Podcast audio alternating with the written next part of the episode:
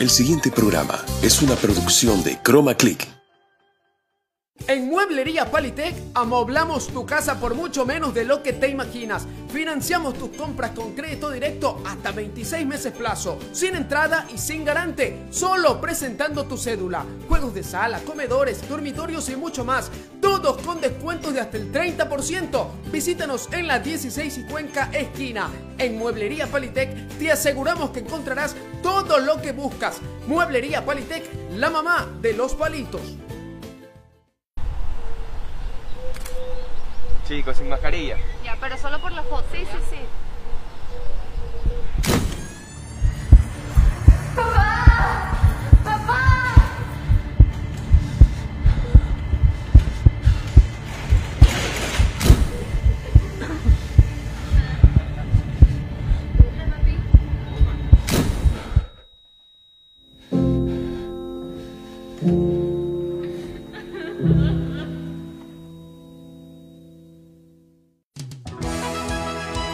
Titulares en un solo ídolo. Ya se vive la previa del clásico del astillero. El profesor Fabián Bustos brinda declaraciones en rueda de prensa. Mario Pineida llegaría al partido inmortal. Árbitros designados para el cotejo del domingo. Podría ser este el último clásico de Matías Oyola como jugador. Números de Fabián Bustos y Rescalvo previo al clásico. Posible 11 de Barcelona Sporting Club para enfrentar a Emelec. Próxima fecha. ¡Empezamos!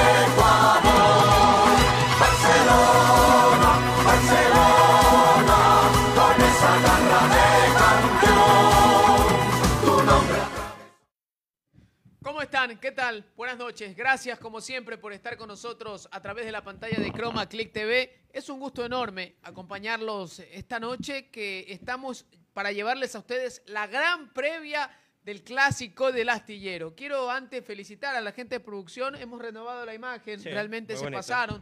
Parecería que son barcelonistas, no lo son, pero miren que han hecho un gran trabajo. Quiero, esfuerzo, quiero felicitarlos. Sí, hoy Ambiente de clásico, sin duda alguna. Toda esta semana hemos estado viviendo un ambiente distinto en lo que corresponde a fútbol. Hay mucha motivación. Hay, de alguna manera, también ya el debate del hincha del Barcelona con el del Emelec. ¿Quién llega mejor el clásico? Vamos a estar analizando muchos temas importantes. Hay varios hinchas que también eh, han hecho tendencia. El hecho de que Matías Oyola podría jugar su último clásico del astillero en caso de tener minutos, porque ya se habla de que Matías Oyola estaría cerrando su ciclo en esta temporada con el Barcelona Sporting Club. Llega Mario Pineida al clásico del astillero. Eso y mucho más les vamos a estar contando en el desarrollo de nuestro programa. Te saluda Ronald Vinces. Jorge, ¿cómo le va? ¿Qué tal, Ronald? ¿Cómo está? Muy buenas noches. Un saludo inmenso a toda esa masa amarilla, la hinchada más popular del país que nos sintoniza por la pantalla de Chroma Click TV. Y bueno, clásico, clásico es clásico. Así es. Y, los- y la frase es clásico, hay que ganarse. Los clásicos tienen un tinte especial, no importa en qué lugar de la tabla de posiciones te encuentres, porque eh, sale esa garra, ese estirpe de ambos equipos guayaquileños a tratar de persuadir las ambiciones del otro, de no dejarse ganar el uno de local, el otro tratar de llevarse la victoria, siendo nosotros visitantes en esta ocasión. Pero en esta ocasión los dos están punteros prácticamente y solo por un gol diferencia es lo que separa eh, el, del primero al segundo lugar, tanto a Melé como a Barcelona. Un clásico que no le conviene a ninguno de los dos empatar. Sí, hoy sin duda alguna el panorama es bastante parejo. Hay muchas personas que me han preguntado quién llega como favorito al clásico. Eh, por más de que este programa sea de Barcelona, yo no me voy a apartar de la realidad. Hoy los dos equipos me parece que llegan en similares condiciones y, y desde- les voy a dar mi punto de vista. Emelec eh, no tuvo un buen arranque de temporada. Emelec ha venido recuperándose en estos últimos partidos, consiguiendo resultados importantes, lo que le ha permitido estar como puntero en esta segunda parte compartiendo con el Barcelona Sporting Club. Lo de Barcelona en la era Bustos ha sido en cambio eh, discutido por cómo juega, discutido por la manera en la que consigue ciertos resultados. Se han escapado algunos puntos con empates que han sido dolorosos para la hinchada del Barcelona, principalmente en la primera etapa, donde se escaparon puntos que a la postre terminaron siendo eh, lapidarios para las aspiraciones del equipo amarillo de ganar la primera etapa. Todo eso fue complicando el ambiente. Después del partido ante Orense, la hinchada del Barcelona, a pesar de, de que Barcelona se encontraba segundo en la tabla, no aguantó más. Y por la forma de jugar poco convincente según el paladar del hincha, hubo el reclamo, hubo el llamado de atención, hubo también declaraciones de Alfaro Moreno que no estuvo de acuerdo. Sí. Pero lo cierto es que Barcelona después termina consiguiendo un resultado sumamente importante ante el Macará de Ambato. A la postre termina igualando en puntos y también igualando en goles ante el Emelec. Y así llegan los dos al gran clásico del astillero. Por esa razón, eh, yo hoy no me animo a poner a ninguno de los dos como favoritos, pero si es más, temo que haya un empate, Sí. porque un empate perjudicaría a los dos equipos. Los dos clubes. Eh, obviamente, dependiendo de lo que puedan darse en otros resultados. Si llega a empatar Liga, que tiene contra Universidad Católica en el Estadio Olímpico Atahualpa, y llega a empatar Guayaquil City, realmente el empate en el Clásico del Astillero quizás no se sentiría mucho y Barcelona no se vería tan afectado porque es visitante. Por Pero el Clásico es Clásico y el hincha del Barcelona sueña con ganarlo. No, sí, eh, Barcelona eh, ha venido no jugando muy bien los últimos partidos en esta segunda etapa y yo creo que más por eso fue el reclamo que tuvieron los hinchas hacia los jugadores. Eh, reclamos que, bueno, por suerte no pasó a mayores, solamente discusiones verbales, pero a raíz de eso el siguiente partido con Macará, un rival muy difícil, que eh, el Paul Vélez sabe parquear muy bien el bus, Barcelona termina convirtiéndole tres goles en el segundo tiempo. En ese partido también hubo dos etapas del cotejo. Una muy aburrida el primer tiempo por parte de los dos elencos y Barcelona que se encuentra con un gol tempranero en el segundo tiempo, prácticamente camerino, que lo convirtió Williams Riveros. Y de Y ahí eso, eso termina siendo una variante notable en el partido, Exacto, porque ahí allí cambia ya la propuesta. Ahí fue un punto de inflexión de que ya Macara tuvo que salir, dejar espacio y Barcelona lo aprovechó muy bien. Tanto así que termina marcando un gol el 9 de Barcelona, que hace mucho tiempo no convertía, que es Jonathan el Loco Alves, que puede ser el titular el del día domingo. Yo estoy seguro que va a estar. Sí, tiene que estar. Creo que es una la, la mejor opción hoy por hoy en la delantera. De ahí Barcelona tiene que salir a ganar este partido. Aquí no hay que darse cuenta de que vamos de visitante. Estás jugando en Guayaquil. Sí. Y los partidos en Guayaquil tienes que salir a ganar todos. Si Barcelona llega a ceder puntos, ya sea perdiendo o empatando, estaría prácticamente alejándose de sus posibilidades. Porque Barcelona tiene dos partidos muy difíciles de, en, eh, en seguidilla.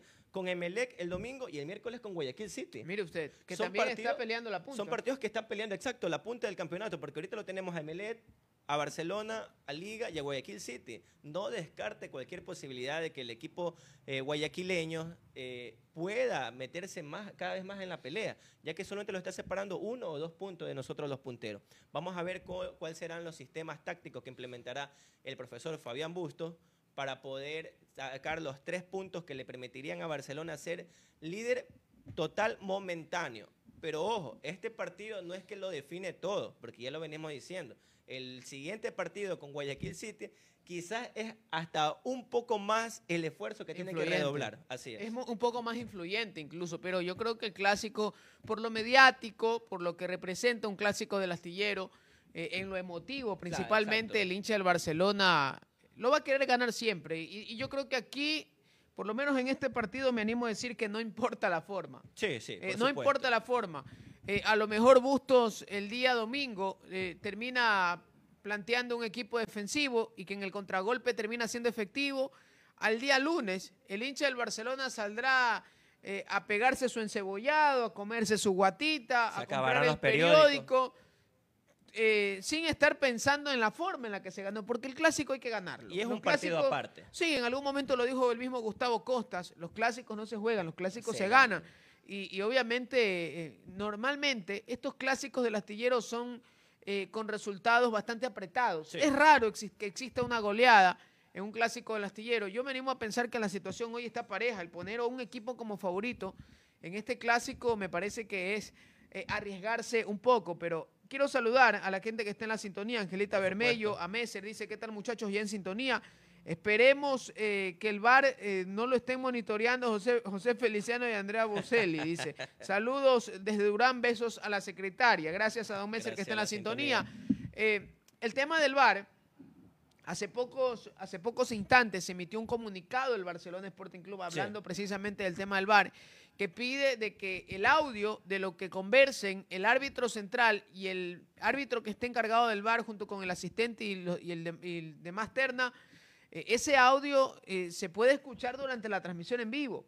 De que el audio, de que el audio eh, que exista, eh, el diálogo que exista entre el árbitro central, que en este caso es Guillermo Guerrero, y el asistente VAR, que me parece que es Carlos Orbe, eh, este audio puede hacer público prácticamente, ¿no? Para saber qué tipo de decisiones se están tomando y obviamente que no exista ningún tipo de, de- de dificultades realmente. Que haya total transparencia Sí, en las sí. decisiones que vayan a tomar. yo creo que más, más puede pasar por errores, eh, errores de humanos, ¿no? Que normalmente pasan en un fútbol, en, Sí. en un partido donde van a haber muchas simulaciones, donde los jugadores van a tratar por momentos también de, de- de sacar ventaja de alguna acción.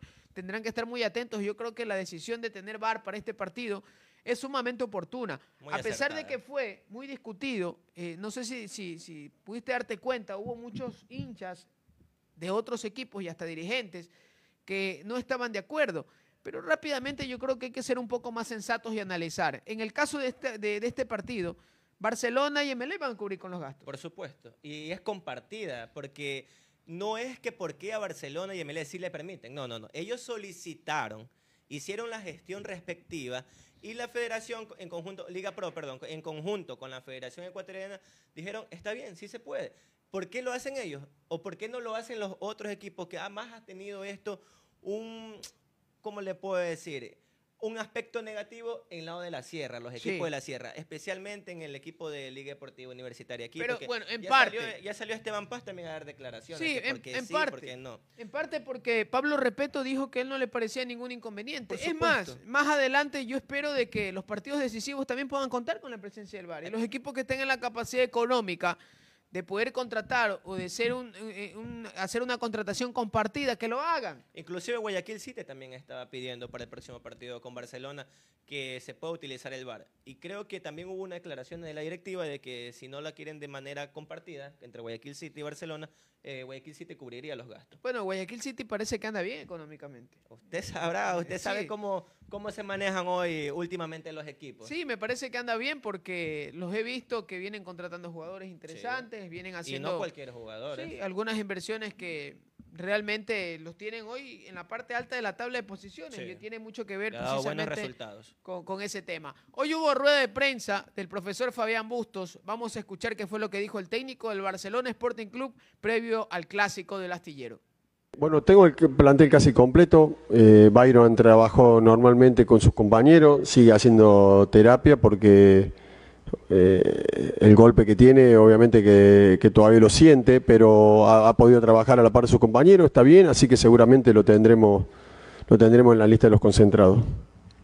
Lo- los clásicos del año son los partidos más importantes del torneo ecuatoriano, no solamente de una etapa o, Creo que tuvimos la suerte de ganar el primero y hoy estamos a punto de, enfrentar el segundo. Si fue muy importante haber ganado el primero, el segundo creo que tiene la misma valía. Así que vamos a intentar hacer todo lo, que tenemos que hacer en lo táctico, en, lo físico para conseguir el resultado. Siempre obviamente respetando al rival, tratando de anular sus puntos altos y hacerle daño y de conseguir lo que queremos. Bien, es importante conocer que Byron Castillo está bien. Sí, Eh, al parecer sí va a estar en la Sí, planilla titular. podría estar dentro del planteamiento. Habían algunos jugadores que se encontraban entre algodones, eh, entre esos eh, Jonathan Alves, que, Pin- que eh, se encontraba también. sentido, lo de Mario Pineira que había dado positivo de COVID-19 y lo de Byron Castillo que lo vimos en el último partido se retiró eh, con una dolencia. Sí, Son una noticias molestia. importantes, saber de que estos jugadores al menos ya se encuentran recuperados. Y bueno, Busto sabe que hoy tiene un importante reto clásico del astillero. Hoy lo escuchaba muy atento en rueda de prensa Bustos y decía que ha sido uno de sus sueños hecho realidad, el estar hoy dirigiendo al Barcelona. Y decía, pero me pasa que hoy gano o, o- o termino consiguiendo un resultado y no puedes festejarlo tanto porque el fin de semana o entre semana, dependiendo cómo esté el cronograma, ya tienes que jugar el siguiente partido y tienes la misma presión con la que después de haber ganado el partido anterior, llegas al, al partido del fin de semana exactamente con la misma presión como si no hubieses conseguido una victoria. Decía, esa es la diferencia de hoy estar en un equipo como Barcelona yo, y en su momento haber dirigido otros clubes. Qué bueno que él la reconozca, que sepa que no es lo mismo dirigir a Delfín que a Barcelona Sporting Club. Así es. La presión. Todo, eh, Barcel- Barcelona es una potencia mediática total en todo el país alguna. e internacionalmente, tanto de que él ya lo ha corroborado. No es lo mismo dirigir, ah, vuelvo a repetirlo, a Delfín que a Barcelona. Hoy ganas el partido y tienes que ya lunes 7 de la mañana entrenar para el próximo partido, porque la hinchada barcelonista no Así se exige. conforma, no se conforma con los tres puntos. La historia no se conforma con solo ganar tres puntos. Pero clásico del astillero es clásico. Y usted decía una frase muy importante. Aquí sí no va, no va a importar tanto en qué forma se lo gana, sino es ganarlo. Porque esa tradición, esa pica barrial que se tiene eh, entre, los, entre ambos clubes, y es un, es un partido que el país paraliza al país Sí, prácticamente. sin duda. A la ma- ma- ma- más de la mitad de la población va a estar atento a este partido y quizás los otros hinchas también porque el morbo que tiene este partido es fundamental tanto para las, las aspiraciones de Liga de Quito y otros clubes más. Fabián Bustos dijo que tiene que va va a plantear de frenar los puntos altos que tiene Melé. Podemos darnos cuenta ahí, quizás va a jugar los primeros minutos de una manera defensiva, a esperarlo a Melet para que deje los espacios. Y tiene jugadores muy veloces, el mismo Byron Castillo, lo que Sí, estamos hablando. Para el contragolpe. Y ojo en qué posición pueda jugar Byron Castillo, porque al parecer del, por el lado derecho vaya a jugar Velasco. Sí, ya mismo vamos a estar con la alineación para poder Así ir es. analizando cómo estaría planteando el Barcelona su duelo ante el cuadro millonario. Pero hay un tema que también es interesante. Hoy, por ejemplo, hablar de la propuesta de, de- de Fabián Bustos y, y de lo que pueda proponer el Emelec, queda claro de que la presión mayoritariamente recae sobre el local. Por supuesto. Por muchas razones. A ver, eh, Barcelona ganó el primer clásico en el Monumental. Así es. Emelec está obligado a salir a proponer en el Capuel, está obligado como local a salir a ganar los tres puntos, mientras que Barcelona es verdad, tiene la obligación de ganar porque eh, necesita tres puntos también para continuar en pelea y comenzar a sacar ventaja. Creo que tenemos imágenes del- de Pero- lo que fue el partido del primer clásico Sí, astillero. vamos, vamos a repasar imágenes de lo que fue el primer clásico del astillero, de algunas de las gráficas que quedaron precisamente de aquel duelo, pero eh, precisamente aquello, ¿no? Lo que, lo que hemos venido ma- manifestando.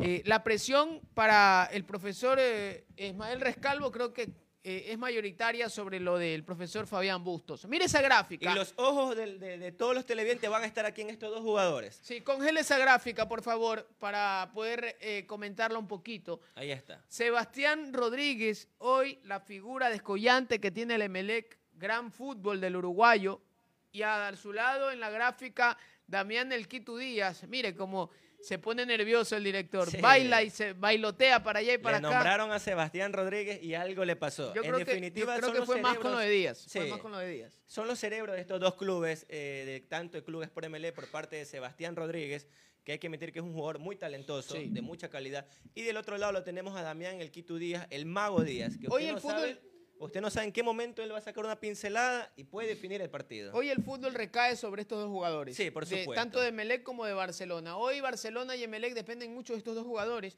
Creo que están en la lupa porque van a ser los encargados de, de- de- de dirigir la orquesta en su club, ¿no? Precisamente Sebastián Rodríguez, que es un jugador que eh, termina poniendo pases entre líneas Sí. o, o trazos largos con mucha precisión. Y Damián El Quito Díaz, que con esa picardía que tiene Damián, termina muchas veces sacando de casillas al rival, y más en los clásicos del astillero. Y ¿no? aquí Se- es donde se por ahí mucho más el Quito alguna Díaz. galleta, se termina mandando alguna jugada vistosa. Y Damián El Quito Díaz en los clásicos siempre lo hemos visto eh, dando algo más. Yo creo que eso, eso- Sube su nivel en esta sí, clase de eso- partido. Eso termina siendo importante, ¿no? Porque en los clásicos hay muchos jugadores que arrugan. Hay Sí, muchos jugadores en los clásicos del astillero que arrugan. Pero yo creo que Damián Díaz es de esos jugadores que es todo lo contrario, ¿no? De, de que en lugar de arrugar, eh, aprovechan y se muestran. Saludos para Luis Mendoza, nuestro pana Pepilla que está en la sintonía. Para Saludos. Jorge Viteri dice saludos mis estimados. eh, del Mar, también un gran amigo. Saludos muchachos, el clásico hay que ganar o ganar. Dice, ¿cuál es la cábala para ganar ese partido? Hay que Yo preguntarle que al profesor Fabián Bustos. La cábala es jugar cábala. bien al fútbol. Sí, por supuesto, y meter mucho coraje y garra sobre todo. No bajar los brazos por ningún instante. Ya nosotros hemos sido testigos como perdiendo 2 a 1, en los últimos minutos el equipo no ha... eh, no se ha tirado a- al piso, como quien dice, ya solamente a esperar que el árbitro pite, sino que se ha empatado en el último segundo. Sí. Un gol muy recordado por la gente azul, el gol de Eric Castillo, ya prácticamente terminando el partido, ya cuando los juegos artificiales estaban todos reventándose, Eric Castillo les dañó una vez más la fiesta. Y Sí, bueno, el permítame mandar, claro, permí- permítame supuesto. mandar otro saludo para mi pana Henry Pluas en los Estados Unidos. Dice, ¿cómo ven el clásico? Si lo ganamos, hay que jugar como una final. Realmente es una final adelantada, ¿no? Eh, definitivamente el ver un clásico del astillero, eh, por lo que se juega, por las emociones, precisamente, eh, es un partido de- realmente cargado de, de- de- de muchas situaciones en particular. Y Juegan las estadísticas, juega la historia, juega el hecho de que hoy definen la punta estos dos equipos. Los dos. O sea, son muchas situaciones realmente que vamos a ir tomando en cuenta previo a un clásico del astillero. Hay una novedad, lo de Mario Pineida. Eh, no Sí. sé si podamos ir repasando gráficas. Mario Pineida que aparentemente estaría en el 11 titular del profesor Fabián Bustos, que precisamente Mario Pineida con la selección ecuatoriana de fútbol dio positivo de COVID-19, ha venido realizando ya en esta semana trabajos con total normalidad porque en la última prueba dio negativo y precisamente se refirió a este tema Fabián Bustos. Vamos a escuchar qué fue lo que dijo el técnico del Barcelona. Bueno, Mario, como bien decís vos, ha tenido un proceso de cuarentena en el cual eh, cuando ya podía trabajar, trabajó con, eh, con entrenamientos programados por el cuerpo técnico, obviamente solo, individual, eh, haciendo todo lo que le habíamos marcado para, para tenerlo. Ya esta semana ha trabajado con nosotros, está recuperando su, su forma física. Estamos, todavía no, no lo podemos confirmar. eh, sí, está muy bien, ha pasado el periodo de cuarentena, ha pasado todas la- las pruebas con respecto a- al tema del virus y en ese sentido lo tenemos eh, bien. Ahora resta eh, ver el tema físico y el tema cómo está, si para, para jugar de, la- de arranque o para ser alternante. Bien, allí las declaraciones de Busto. Le pone un poquito de suspense. Sí. Dice, vamos a ver si está para el arranque o está para la variante. Yo Pero creo a que... Pineda usted, Ronald, lo pondría de, de variante a Pineda. No, no, no. Yo creo que si Pineida está listo, va a titular. Indudablemente, es el mejor lateral que tenemos hoy por hoy en el club. Y si Por ese izquierda. jugador, eh, perdón, por izquierda, sí, lateral izquierdo, porque al otro lado lo tenemos a Byron Castillo, que es el Que jugador para mí es el mejor del promedio, año. El mejor promedio de Byron Castillo. El mejor año también. Sí, para mí el del año. Jugador del año de Barcelona. Pineda tiene que ir sí o sí de titular.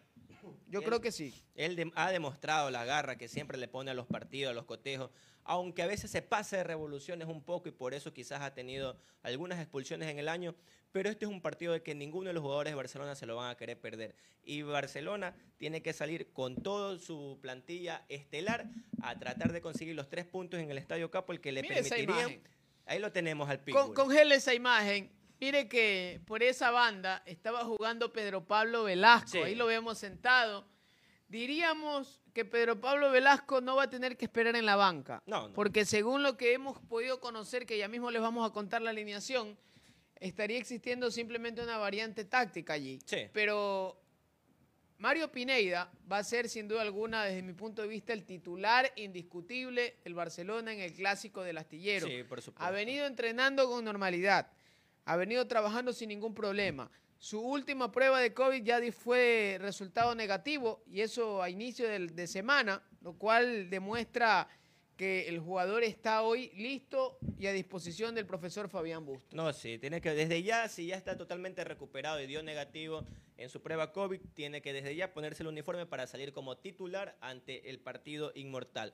Mario Pineida tiene que ser titular indiscutible por el lado izquierda este año, porque el próximo año llega Leonel Quiñones. Y ahí tendrá que pelear puesto en Ahí caso de que pelearían puesto, exacto, porque Mario Pineida ha tenido suave, podríamos decir así, eh, la pelea por el puesto, porque ha, ha entrado Gustavo Vallecillas, que es central, pero también tiene el oficio de ser eh, lateral izquierdo, el joven Brian Rivera, pero que poco y nada, y entonces el puesto indiscutible era para Mario Pineida, que era lo mejor y es lo mejor que tenemos por ese lado en este año. Pasa mucho en el fútbol el hecho de que hay jugadores que se relajan cuando no tienen competencia en su puesto. Por supuesto. Y ha pasado en Barcelona eh, con ejemplos claros en innumerables ocasiones.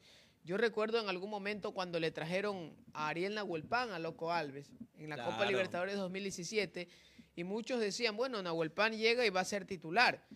Eh, porque todos nos habíamos quedado con la imagen del Nahuelpan que se fue de Barcelona en el 2013, 2013. donde hizo una eh, media temporada muy buena. Eh, aportó con muchos goles, después se tuvo que ir al fútbol del exterior y en su retorno parecía que Jonathan Alves había bajado en cierta parte su rendimiento, no tenía competencia, estaba relajado, estaba tranquilo.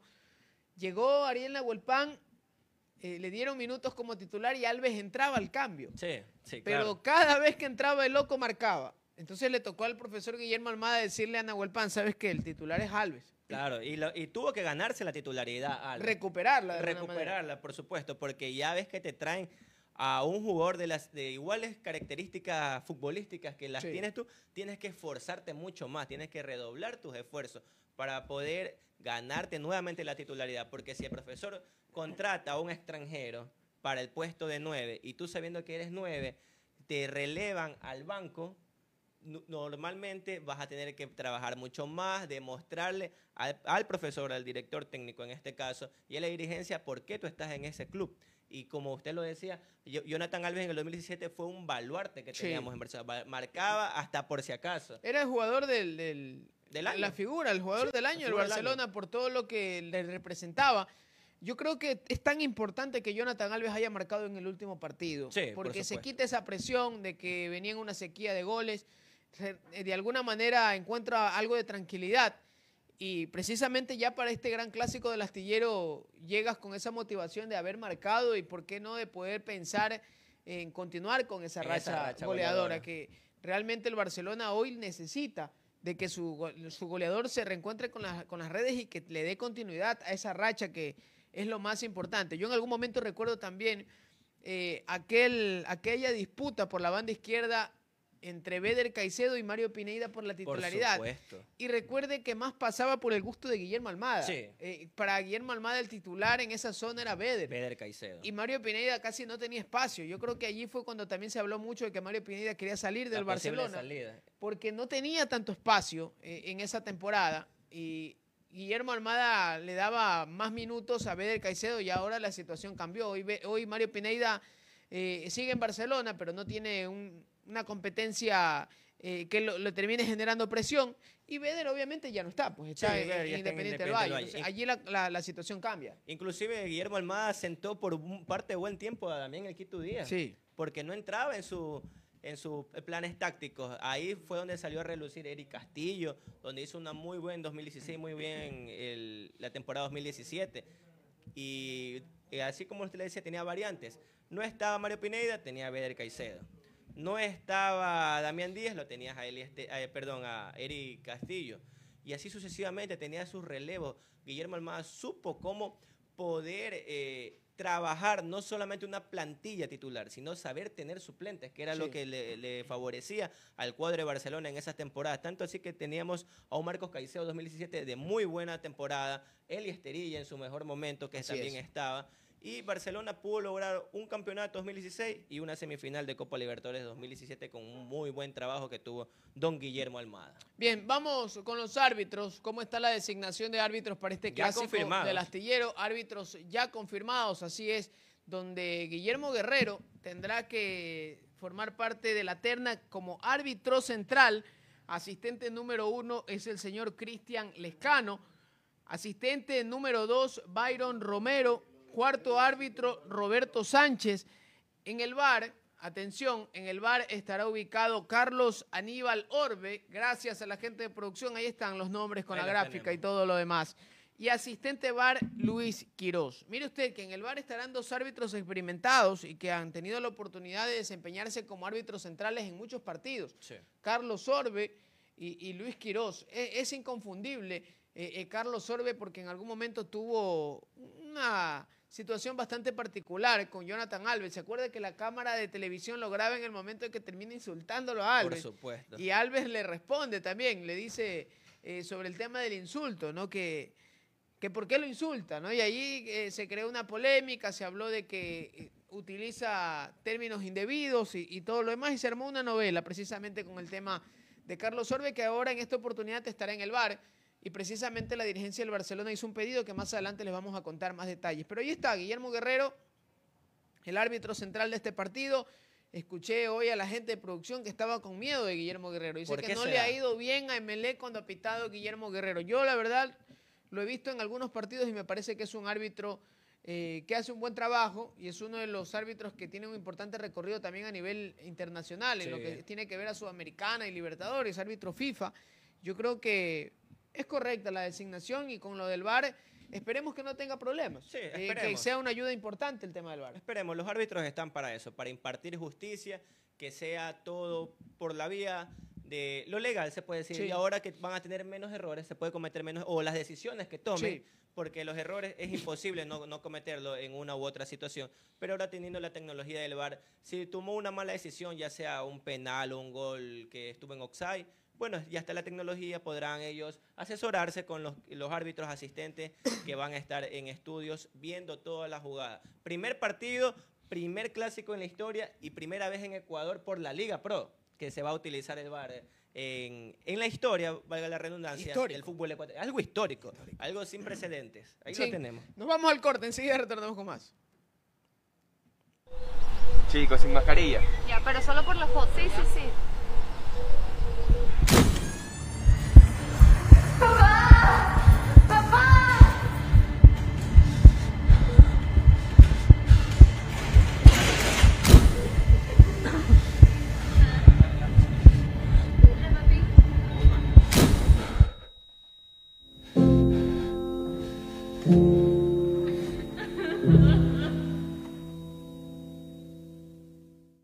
Mueblería Palitec amoblamos tu casa por mucho menos de lo que te imaginas. Financiamos tus compras con crédito directo hasta 26 meses plazo, sin entrada y sin garante, solo presentando tu cédula. Juegos de sala, comedores, dormitorios y mucho más, todos con descuentos de hasta el 30%. Visítanos en la 16 y Cuenca esquina. En Mueblería Palitec te aseguramos que encontrarás todo lo que buscas. Mueblería Palitec, la mamá de los palitos. Servicel Soluciones. Servicio técnico de celulares, tablets y laptops. Activación, actualización de software, flasheo y todo tipo de reparaciones.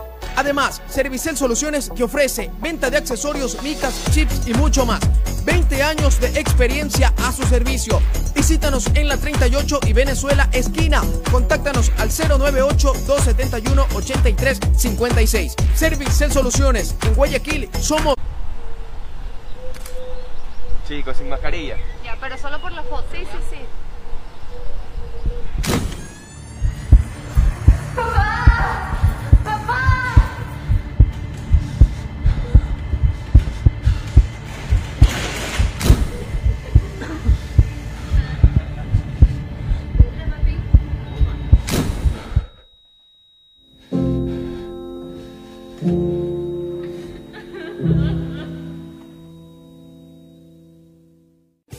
Mueblería Palitec amoblamos tu casa por mucho menos de lo que te imaginas. Financiamos tus compras con crédito directo hasta 26 meses plazo, sin entrada y sin garante, solo presentando tu cédula. Juegos de sala, comedores, dormitorios y mucho más, todos con descuentos de hasta el 30%. Visítanos en la 16 y Cuenca esquina. En Mueblería Palitec te aseguramos que encontrarás todo lo que buscas. Mueblería Palitec, la mamá de los palitos. Servicel Soluciones. Servicio técnico de celulares, tablets y laptops. Activación, actualización de software, flasheo y todo tipo de reparaciones. Además, Servicel Soluciones que ofrece venta de accesorios, micas, chips y mucho más. 20 años de experiencia a su servicio. Visítanos en la 38 y Venezuela esquina. Contáctanos al 098-271-8356. Servicel Soluciones. En Guayaquil somos tu mejor opción. Ahora sí, estamos de vuelta, listos Pasamos el más rato, ¿no? Sí, sí. Precisamente, para continuar con más información del Barcelona Sporting Club. A ver, Matías Oyola, Matías Oyola, podría tener minutos en el clásico del astillero. Podría, digo, porque normalmente es una de las variantes que utiliza el profesor Fabián Sí. Bustos. La pregunta salta de inmediato. Este sería el último clásico de Matías Oyola como Ahí jugador del. Barcelona Sporting Club. La pregunta no solamente es para don Jorge Cedeño, también es para los seguidores de Un Solo Ídolo que están escribiéndonos, que, Que están en la sintonía y que interactúen con nosotros, porque se habla de que ya no existiría una nueva renovación de contrato, sino que Matías Oyola este año estaría prácticamente eh, guindando los botines. ¿no? no sé si a lo mejor vaya a tener la oportunidad de tener algún cargo eh, en el orden dirigencial, no sabemos si vaya a, a dar eh, continuidad a su carrera en lo que corresponde a, a un nuevo cargo como, direc- como director técnico quizás de formativas, o si a lo mejor decida vestir los colores de otra camiseta. Eh, obviamente no de los representativos, pero normalmente hay jugadores que saben ir a buscar un espacio en equipos como Guayaquil City, como Orense. y Claro, equipo un poco ya con- Viejo, con, ¿no? con menos carga. Matías Oyola es un jugador que no nos debe nada. Le ha dado a Barcelona prácticamente 11 años de su vida. Llegó en el 2009, eh, Matías Oyola, me acuerdo, junto a Encina. Hernán Encina, el y Zapito. Zamudio. Y Zamudio también Sí, creo que Juan llegó a esa Zamudio. etapa. Sí, eh, 11 años donde Matías Oyola nos ha regalado dos títulos, dos- 2012 y 2016, como capitán. Ha tenido tan, es para mí un jugador que ningún hincha de otro equipo puede decir que no le agrada o que lo detesta. Por todo lo contrario, por ejemplo, lo que pasa con, con Damián Díaz, que aquí la gente de producción lo ama, pero... A veces lo odia también. Sí, a Damián Díaz. Matías Oyola, creo que este sí sería su último año en Barcelona, cierra su ciclo, quizás como jugador, ahí queda también la, la interrogante, ¿se retiraría como jugador o ya de todo, el, este, de todo ámbito de Barcelona Sporting Club? Hay que ver qué pasa. Eh, yo recuerdo que a inicios del año, si mal no recuerdo, perdón, eh, Alfaro Moreno decía que bueno que Matías Oyola es un jugador emblemático, da- lo mismo que Damián Díaz, y que quizás cuando ya terminen su ciclo de futbolista podrían formar parte del equipo del staff de Barcelona Sporting Sí. Club, ya sea con un cargo dirigencial o eh, ayudando a las formativas. Y Matías Oyola le puede hacer mucho, mucho provecho a las inferiores. Algo que necesita Barcelona Sporting Club es sacar jugadores de su cantera. Ahí los tenemos, por ejemplo, en el cuadro torero, quizás podría hacerse cargo de, de ese club para que él les enseñe cómo pararse en la cancha, en qué momento marcar, correr, definir, situaciones que ya él con su experiencia la ha tenido durante tantos años que ha estado en Barcelona Sporting Club. Pero vamos a ver, porque realmente habría que ver también qué es lo que decide el jugador. Sí, por supuesto. Hay muchos jugadores que no les gusta el hecho de seguir una carrera en el orden de director técnico Sí. o, o- o de dirigir chicos y todo lo demás. Hay otros que realmente sienten mayor atracción por el tema de la dirección eh, en cuanto a cargos eh, administrativos, Administrativos. dirigenciales y todo lo demás. Y habrá otros casos como jugadores que deciden salir de los clubes grandes, representativos, pero no dejar la carrera futbolística, sino que ir y vestir otra camiseta de otro club, obviamente no del equipo rival, Claro. pero sí de equipos de, de menor, menos de menor recorrido, de Sí. menor presión, en la cual eh, tengan la oportunidad de jugar unos años más, porque consideran de que no están todavía para el retiro. Ya por los Suele cuántos pasar. años estaría ya Matías Oyola?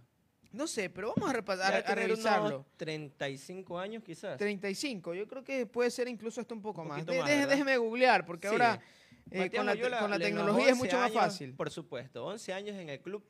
Ya esos, esos casos casi no se ven en el fútbol ecuatoriano y mucho menos en, la, en los grandes eh, ligas futbolísticas. 38. 38 años. Sí. Mire usted, 38 años, Matías Oyola. Y para mí, con mejor nivel que pocos jugadores que todavía están en esa posición. Sí, seguramente, ¿no? Hay jugadores que eh, realmente ya les cuesta esa edad, muchos se retiran incluso Antes, mucho antes. eh, mucho antes, sí. Matías Oyola, eh, es verdad, ya hoy no tiene el nivel para ser titular, entra la variante, a veces ya lo vemos que le cuesta también, hay otros partidos en los que incluso pone ganas, pone algo más, pero hay muchos factores que influyen, ¿no? E- Entre esos, el tema del salario, eh, Sí. el costo-beneficio, ¿no? Lo que te puede estar costando un jugador y lo que te puede representar en cuanto a fútbol. Por. Todo eso tienes que ver, porque más allá de que en lo emotivo, eh, al, al hincha del Barcelona le cuesta mucho desprenderse de sus jugadores históricos. Sí. Y eso ha sido a lo largo de la historia uno de los problemas que ha tenido Barcelona, porque a veces yo creo que cuando ya hay que cerrar un ciclo tienes que hacerlo, porque es mucho mejor que te retires y que la gente te recuerde de manera grata, como pasó en su momento con Alfaro Moreno, Por supuesto. que la gente le decía que todavía podía dar más, que todavía no se retire, que se quede un año más en el club, y él dijo, no, me retiro. Es mejor que la gente me recuerde de esta manera a retirarme y que sea el hincha el que me retire con las Sí. críticas, ¿no? Diciendo, ¿sabes qué? Ya, ya no va más. Y ahí Y sería lo de algo- Matías Oyola hoy es dividido. Hay momentos en que ya es criticable ver que un jugador que seguramente eh, su costo no es tan bajo y a veces ya no está al nivel de pelear un puesto como titular. No, por supuesto. Y Matías Oyola se ha mantenido en muy buen ritmo futbolístico en estos últimos años. Y esto es gracias a su buena disciplina. Sí. Matías Oyola no es un jugador que da de qué hablar extra No, futbolísticamente. siempre se ha cuidado. Todo- Matías, desde siempre se ha que cuidado. tengo yo uso de razón, Matías Oyola siempre ha sido bien comportado dentro y fuera de la cancha. Matías Oyola no es un jugador eh, problemático. No, no, no. Él más es de, de conversar, de ser comprensivo con las situaciones. Incluso cuando Barcelona estuvo en su peor momento, bueno, de los últimos 20 años quizás, con la dirigencia de los Novoa, con la dirigencia de los, en ese tiempo, sí estaban los hermanos Sí. Novoa, eh, que no le pagaban a los jugadores. Él era el intermediario como capitán, como referente, y él tenía que arreglar sus situaciones con, con en ese tiempo quien era presidente y vicepresidente financiero que, que- tenía Barcelona Sporting Club. Ya después esto ya gracias a Dios pasó y Matías Oyola siguió manteniéndose en el club de un gran nivel. Ya desde 2012 lo pudimos ver en un 2016 que también era titular Sí, en esa figura, en esa- una de las figuras por de Barcelona. supuesto, en esa Copa Libertadores 2017 también titular indiscutible, capitán y referente que ha tenido últimamente el club. Y como lo decía hace un rato, no es normal ver esto en los clubes eh, del fútbol, a lo menos ecuatorianos o latinoamericanos, que un jugador dure tanto tiempo como antes sí, pasaba. Teníamos, por ejemplo, a, a legendarios que comenzaban en un club y terminaban toda su carrera futbolística. Paolo Maldini, ¿no? En el fútbol europeo. Gianluigi Buffon, por eh, ejemplo, ahora Francesco último, Totti. que es ah, un baluarte de la Roma. Sí, Alessandro Del Piero, que hace poco estuvo acá en la Noche Amarilla. ¿no? por Eh, acá, era, sí. eh, al menos en el fútbol a nivel europeo, era muy cotidiano y acá también pasaba. Hay jugadores Sí. que eh, estuvieron muchos años eh, en un solo club o que se negaron en su momento a, a- a cambiar, a pesar de tener buenas propuestas, a cambiar a- al hermano de barrio y todo lo demás. Son situaciones que pasan en el fútbol. Hay una nota bastante interesante que queremos compartir con ustedes. Hemos preparado eh, cómo están los números actualmente de Ismael Rescalvo, técnico del Emelec, versus los números de Fabián Bustos, técnico del Barcelona Sporting Club.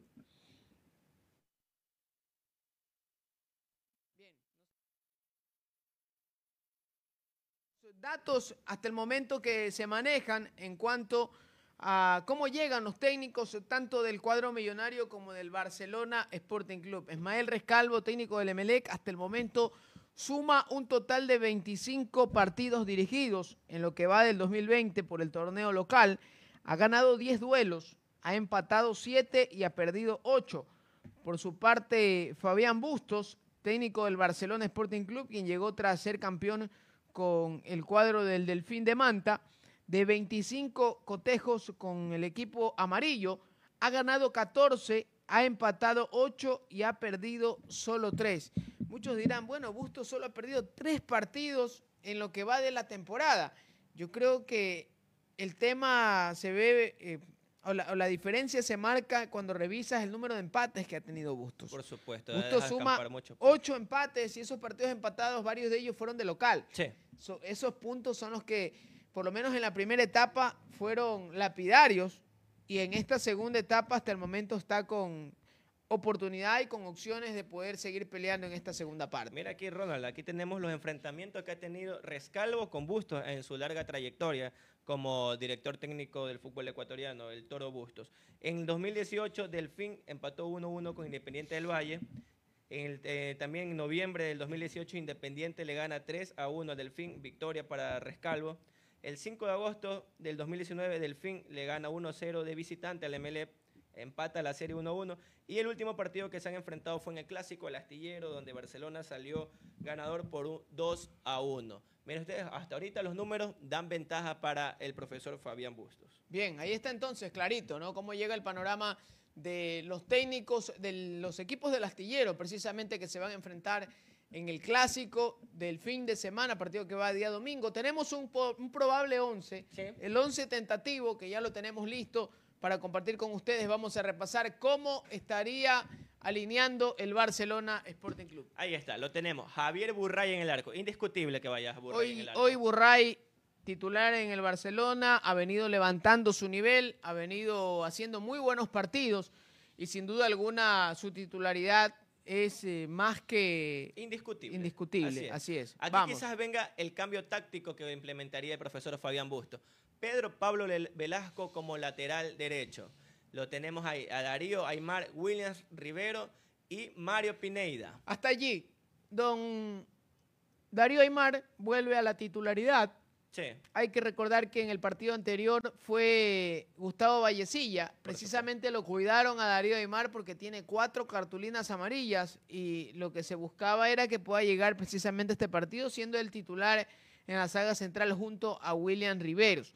Por derecha, Pedro Pablo Velasco, que en estos últimos partidos ha sido el reemplazante de Pineida por la banda izquierda. Acá lo mueve el profesor Fabián Bustos y lo pone a Pedro Pablo Velasco nuevamente a ocupar su posición natural así es. lateral por derecha. Mientras tanto, ya aparece dentro de la nómina el jugador Mario Pineida como lateral por izquierda. Reaparece luego de haber dado positivo de COVID-19 precisamente en su convocatoria a la selección ecuatoriana de fútbol. ¿Cómo llega?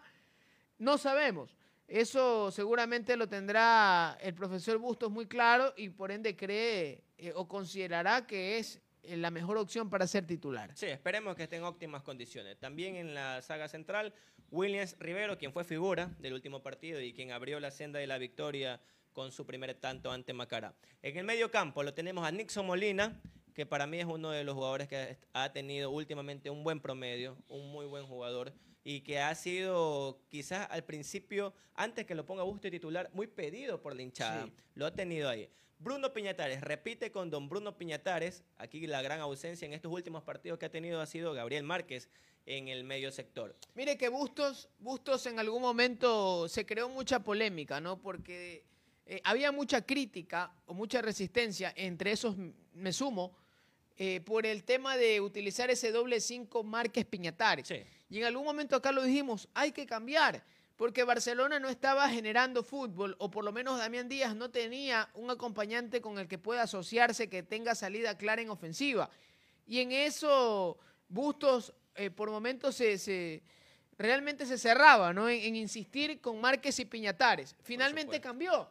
Y hoy por hoy el titular es eh, Piñatares, Piñatares. junto con Nixon Molina. Le tocó decidir a Bustos. Sí. Le tocó decidir entre estas dos opciones y finalmente se termina quedando con Piñatares acompañado de Nixon Molina. Hoy me parece que para, desde mi punto de vista Márquez está por encima de Piñatares, Sí. pero eh, Bustos es hombre de confianza, lo trajo del Delfín y considera que es él el que tiene que ser titular. Y Nixon Molina, que de a poco se viene afianzando en el Barcelona y que sin duda alguna genera importantes expectativas, ¿no? Porque realmente Eder Cetre, que llegó con Molina, eh, tuvo que ir a Lorense por falta de minutos y porque algunos partidos en los que estuvo eh, le costó.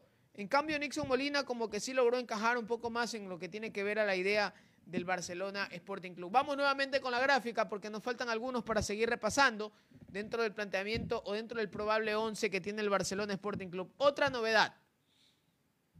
Ahí lo tenemos. Piñatares y Molina en, la- en el sector de contención. Lo tenemos, aquí viene el cambio. A Byron Castillo como volante por derecha. Este, este es una de las variantes Sí, que estaría implementando e- en Este este es el cambio táctico, que más como volante va a jugar como extremo, tendría entendido yo. Emanuel Martínez por el lado izquierdo, Damián El Quito Díaz como el enganche. Y en la delantera lo tendremos a Jonathan El Loco Alves. Creo que Barcelona sale con toda su plantilla titular. Sí. Creo que los jugadores que están ahí hoy por hoy son indiscutibles que sean los que salgan desde el arranque del, del partido. Hoy falta su amigo ahí, sí, don Cristian Colmán. Cristian Colmán quizás estaría para la variante. Sí, eh, yo creo que va a ser una de las variantes que tenga lista el profesor eh, eh, Fabián Bustos en este partido, porque ha venido jugando con doble punta. Sí. O Alves y Colmán. Acá, como ya retorna, Mario Pineida tiene la posibilidad de ponerle unos metros más adelante a Byron Castillo, afiladito para el contraataque. Byron. Esperemos, esperemos. Y recordemos que Cristian Colmán fue que debutó con gol contra el Club Sport Emelec. Esos tres puntos tan valiosos que le sirvieron al cuadro torero. Ah, sí, Ahora, ahora que, que lo menciona, ¿no? Ahí los Eh, vacunó. Sí, sí, Después sí, de sí. dos años sin marcar goles, a las coquetas, perdón, al equipo azul le marca el primer gol en dos años sin poder haber anotado. Y tenemos variantes, tenemos variantes. Tenemos, por ejemplo, a Donis Preciado, que esperemos que el profesor eh, Fabián Busto en, en el momento adecuado sepa hacer las variantes y pueda utilizar ellos. A Donis Preciado, lo tenemos a Cristian Colmán, eh, Sergio La Máquina Quintero, si quieres Sí. también aguantar Gabriel un poco el Márquez. partido. Gal- Gabo Márquez, así es. Eh, al- ¿Alguna novedad o que no estoy muy seguro es si Michael Arroyo entraría también entre los convocados? Hasta el momento no está la nómina oficial de convocados. no. Tengo entendido que Michael Arroyo no ha venido trabajando con normalidad. No sé si a lo mejor decide el profesor Bustos eh, a última hora también incluirlo dentro de la nómina, pero eso seguramente el día de mañana ya lo estaremos posteando en nuestras redes sociales, en arroba un solo ídolo. Vamos con la próxima fecha entonces. ¿Cómo está establecido fecha. el partido que se va a jugar el día domingo ante el cuadro millonario? Ahí está, día domingo. En el estadio George Capwell, 19 horas, el gran clásico del astillero, señoras y señores, por la fase 2, fecha número 11. El cuadro millonario recibe en casa al cuadro amarillo, el Barcelona Sporting Club, un partido cargado de emociones que se viene precisamente este día domingo. Por acá ya están las apuestas, algunos están nerviosos, otros no. Varios quieren apostar, Por otros supuesto. tiran la toalla, no sabemos realmente qué pueda pasar. Lo cierto es que estamos en un fin de semana de clásico. Los directivos del Barcelona hoy dieron a conocer un pronunciamiento de manera oficial a través de un comunicado. No sé si tengamos a la mano el comunicado que emitió el día de hoy la dirigencia del Barcelona Sporting Club, donde precisan de que se pueda hacer público eh, todo lo que corresponde al audio en lo que tiene que ver al sistema del VAR.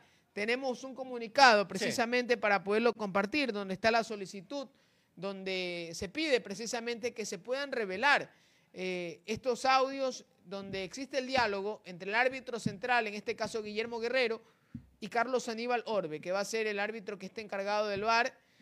Una situación que lo ha pedido de manera oficial y que tendremos que ver si realmente esto se va a dar de esta forma, de que el ser audio pueda ser, eh, sí, que el audio pueda ser público y que la gente pueda conocer qué es, es lo que se está decidiendo o cómo o de qué manera se está decidiendo ciertas acciones polémicas que estoy seguro las van a existir en No, el por clásico. supuesto. Usted sabe que el clásico es un partido diferente, Sí. es un partido que dan todo por el todo para tratar de ambos equipos llevarse los tres puntos. Barcelona lo que pide, como usted lo decía, es que los audios sean Sí. públicos para que exista la mayor transparencia en la toma de decisiones de alguna jugada que pueda desequilibrar el rendimiento y el marcador del partido. Porque puede ser una jugada en que dos árbitros estén de acuerdo Sí. y tres no, y ahí ya se dan cuenta de que todo ha sido legal, ha existido la imparcialidad, que es lo que se espera de los árbitros y ahora mucho más con la tecnología, el VAR. Esperemos, esperemos que este sea así. No sé si nos pueden ayudar con el comunicado que hoy lo hizo oficial Barcelona Sporting Club, pidiendo transparencia de audios. Sí, precisamente, ¿no? Que eh, se revelen los diálogos entre el árbitro central y el VAR en lo que corresponde al clásico del astillero durante la transmisión en vivo del partido de. Bueno, era un comunicado, ¿no? Por acá Sí, ya lo, tenemos. pero no hay problema, no hay problema. Estamos, estamos para, para repasarlo acá de inmediato. Dice: por medio de la presente solicito que el partido a disputarse el día domingo a las 19 horas por la fecha número 11 entre Emelec y Barcelona Sporting Club en el estadio Capwell, en el cual se ha aprobado el uso del VAR, eh, se haga público los audios de las conversaciones entre el árbitro principal y los árbitros asistentes de video. Precisamente este comunicado está con la firma y sello del presidente del Barcelona Sporting Club, Carlos Alejandro Alfaro Moreno. Entonces, todo ahí está. Sí, de ahí está oficial, el- Barcelona pide que se revelen los audios para que el público y los demás clubes también vean que todo está con normal transparencia y legalidad sobre todo. Esperemos también que este partido sea algo favorable para Barcelona, que es lo que nosotros queremos, pero sobre todo que gane el fútbol, que no hayan los famosos banderazos, Sí, que no hay. Inclusive Carlos Alejandro de Faro Moreno dio algunas declaraciones, un video creo que Sí, hay un video, eso. precisamente con eso vamos a ir despidiendo ya. Lo que fue el video que hizo público la dirigencia del Barcelona Sporting Club hace pocos minutos, Sí. precisamente sobre el tema de los banderazos, porque, a ver, es- era muy común, previo a un clásico del astillero, como no está permitido la entrada a- al, Hinchada al- visitante. al- al hinchada visitante en el estadio Capwell, normalmente el hincha del Barcelona hacía el famoso banderazo, que se aglomeraban en los exteriores del Estadio Monumental para despedir a los jugadores del Barcelona Sporting Club y acompañarlos eh, hasta las inmediaciones del Estadio George Capwell. Ahora esto está totalmente prohibido. Hay que recordar de que si esto, esto se da, podría acarrear en una sanción para el Barcelona Sporting Club y por ende este video lo publicó Carlos Alejandro Alfaro Moreno. Normalmente estamos muy agradecidos con tu apoyo y con los banderazos, pero esta vez no lo hagas. Podemos ser perjudicados, pueden sancionarnos. Ídolo, contigo a la distancia.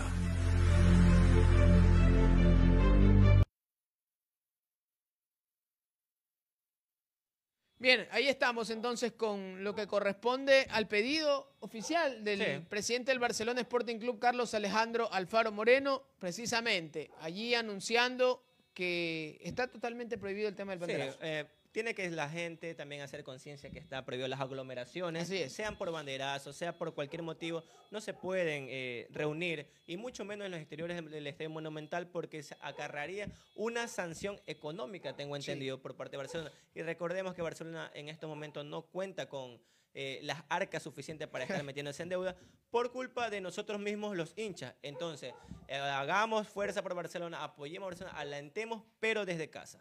Así es. De esta manera nos estamos despidiendo. Un fuerte abrazo para todos. Nos reencontramos el día lunes. Dios mediante y que gane Barcelona. Esperemos, esperemos. Esperemos que sea un buen resultado. Así nos despedimos. Un fuerte abrazo para todos. Chao, chao. Un solo ídolo tiene campeón, Barcelona campeón, es el ídolo de